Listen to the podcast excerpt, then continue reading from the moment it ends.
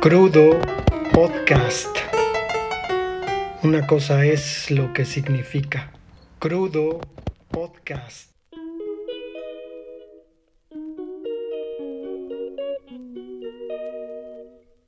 Bienvenidos al podcast Crudo. En esta ocasión tendremos un podcast muy breve en tiempo porque me interesa hablar de esta rivalidad interna que hay en Morena entre Claudia Sheinbaum y Marcelo Ebrard, ambos precandidatos para ser el candidato de Morena y probablemente quienes dentro de las encuestas pues van encabezando las eh, intenciones de voto. Creo que son dos políticos muy distintos, aunque con cierta ideología similar me parece que Claudia Sheinbaum y Marcelo Ebrard, que además eh, él ocupó el puesto que Claudia Sheinbaum ocupó, me parece que, eh, pues francamente, lo que hacen es mostrar el músculo político que tiene el partido en el poder y también, pues condenando las elecciones a que probablemente sea alguno de ellos dos quien termine gobernando este país. Pero me interesa centrarme puntualmente en un par de acciones que ambos acaban de realizar en un tiempo muy cercano y que de alguna manera nos dicen qué es lo que está pasando eh, en sus precampañas porque sin duda los dos eh, ya están considerando y ya están suspirando probablemente lo que, lo que pueda ocurrir el siguiente año. Bueno, ¿qué, fue lo que ocurrió? La semana pasada, eh, la cantante Rosalía, me parece que el 28 de abril, dio un concierto en el Zócalo de la Ciudad de México, uno de estos conciertos masivos que llevaron a muchísima gente, sobre todo jóvenes a quienes les gusta esa música, pero lo, que interesa es lo que hay detrás de, de la intención de ofrecer un concierto como este. Y lo que pasó la semana anterior en los Estados Unidos, en la reunión del canciller Ebrard con gente del gobierno de los Estados Unidos, en donde se habló sobre el tema del fentanilo. Entonces creo que, creo que estas dos eh, perspectivas sobre los precandidatos puede, puede darnos a entender qué es lo que puede llegar a, ocurrir después. Eh, ¿Qué es lo que pasa con un concierto masivo y, sobre todo con una cantante tan popular como es la Rosalía, esta catalana, que le dicen Motomami? Eh, la traes al país de manera gratuita y arrastras a unos votantes que sin duda, pues me parece no, no pensarán más que en la felicidad que Claudia Sheinbaum les produjo por llevarle a su artista favorita, ¿no?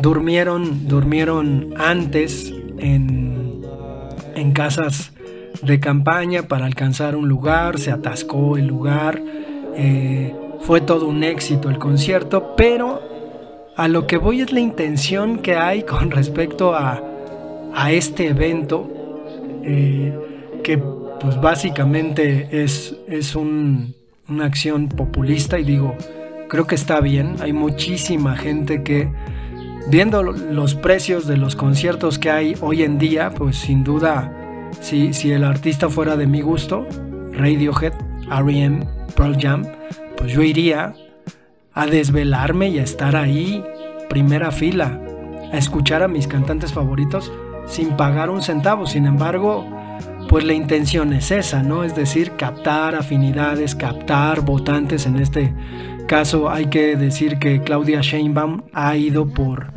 por un discurso muy inclusivo, muy progresista dentro de la Ciudad de México eh, no le tiene miedo a las redes sociales, no es una mujer muy carismática, me parece que, es un tanto cuadrada por su propia formación científica, eh, pero está ahí.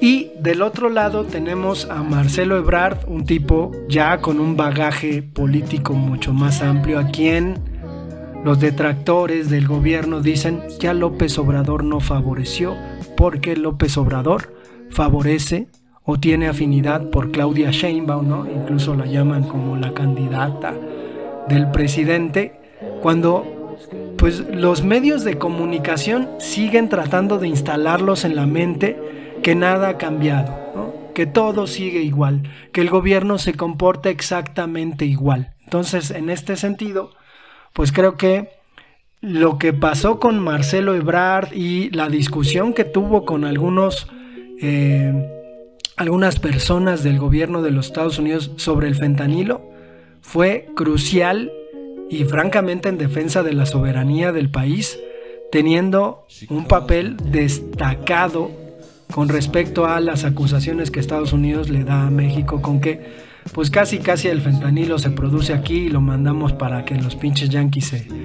se tuerzan ahí en las calles como zombies, ¿no?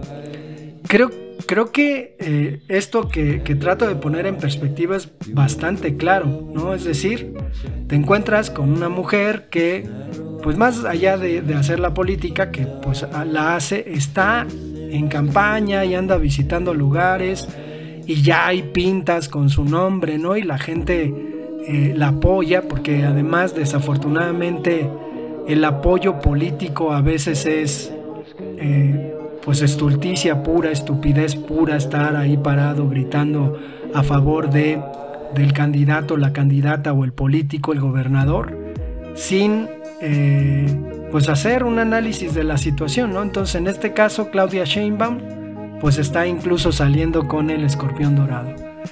Y Ebrard, pues está haciendo su trabajo. Eh, está haciendo lo que puede, sin embargo no sé si hacer lo que tiene que hacer, es decir, hacer bien su trabajo, le alcance frente a esta lógica de cierta política que se nos ha enseñado. Porque sin duda, si a mí me preguntasen, pues yo no dudaría en que Marcelo Ebrard es un tipo mucho más capacitado que Claudia Sheinbaum. Claro que están los detractores también de Marcelo Ebrard y que van a sacar a colación el asunto de los muertos del metro y de la de que no terminó hacer, no terminó de hacer la línea 12 del metro y cómo se quedó. Pues esos son los que siguen consumiendo los medios de comunicación tradicional que todavía se sienten con el poder y lo tienen de manipular a las personas y las manipulan para que vayan por la vida repitiendo las mismas tonterías. Entonces, me interesa eso, me interesa poner en perspectiva esta oposición de dos candidatos. Seguramente se conocen entre ellos, seguramente han comido, han estado frente al presidente, eh, por ahí eh, Adán Augusto y Noroña están dentro de esto que llamamos o llaman los medios o los detractores, ¿no? Y ahora les dicen corcholatas. Eh, y siguen, ¿no? Empecinados en que la política sigue siendo la misma y la chingada. Pero el asunto es que, pues tenemos a estos dos personajes. ¿Qué va a pasar con ellos? ¿Quién va a terminar ganando la elección interna y más allá del asunto de quién gane la elección interna, porque creo francamente que la oposición, pues dentro de la baraja que ha manejado, no tiene un candidato que pueda tener, eh, pues incluso la forma de expresarse verbalmente de Marcelo Ebrard, que siendo como es así, un tipo como muy movido, inteligente, pues difícilmente se lo pueden fregar en un debate. Y Claudia Sheinbaum pues también tiene conocimiento de, causa en el asunto de que a veces sus interacciones con los políticos son de indiferencia, ¿no? De decir lo que tiene que decir y de hacer un lado. Entonces, eh, creo, que, creo que por ahí el asunto interesante que ahora se va vislumbrando es, ¿Cómo tomaría Claudia Sheinbaum si ella no, no termina siendo la candidata de Morena para la elección presidencial? ¿Cómo tomaría Marcelo Ebrard si él no termina siendo el candidato para la elección presidencial. Es decir, ¿qué pasa con estos dos personajes a la hora de probablemente fracasar en sus intenciones?